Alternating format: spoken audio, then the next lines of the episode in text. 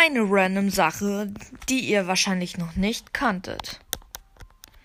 Wenn man mit DJ Frank, ich probiere ihn jetzt mal aus, wenn man jetzt mit ihm zum Beispiel in ein Testspiel geht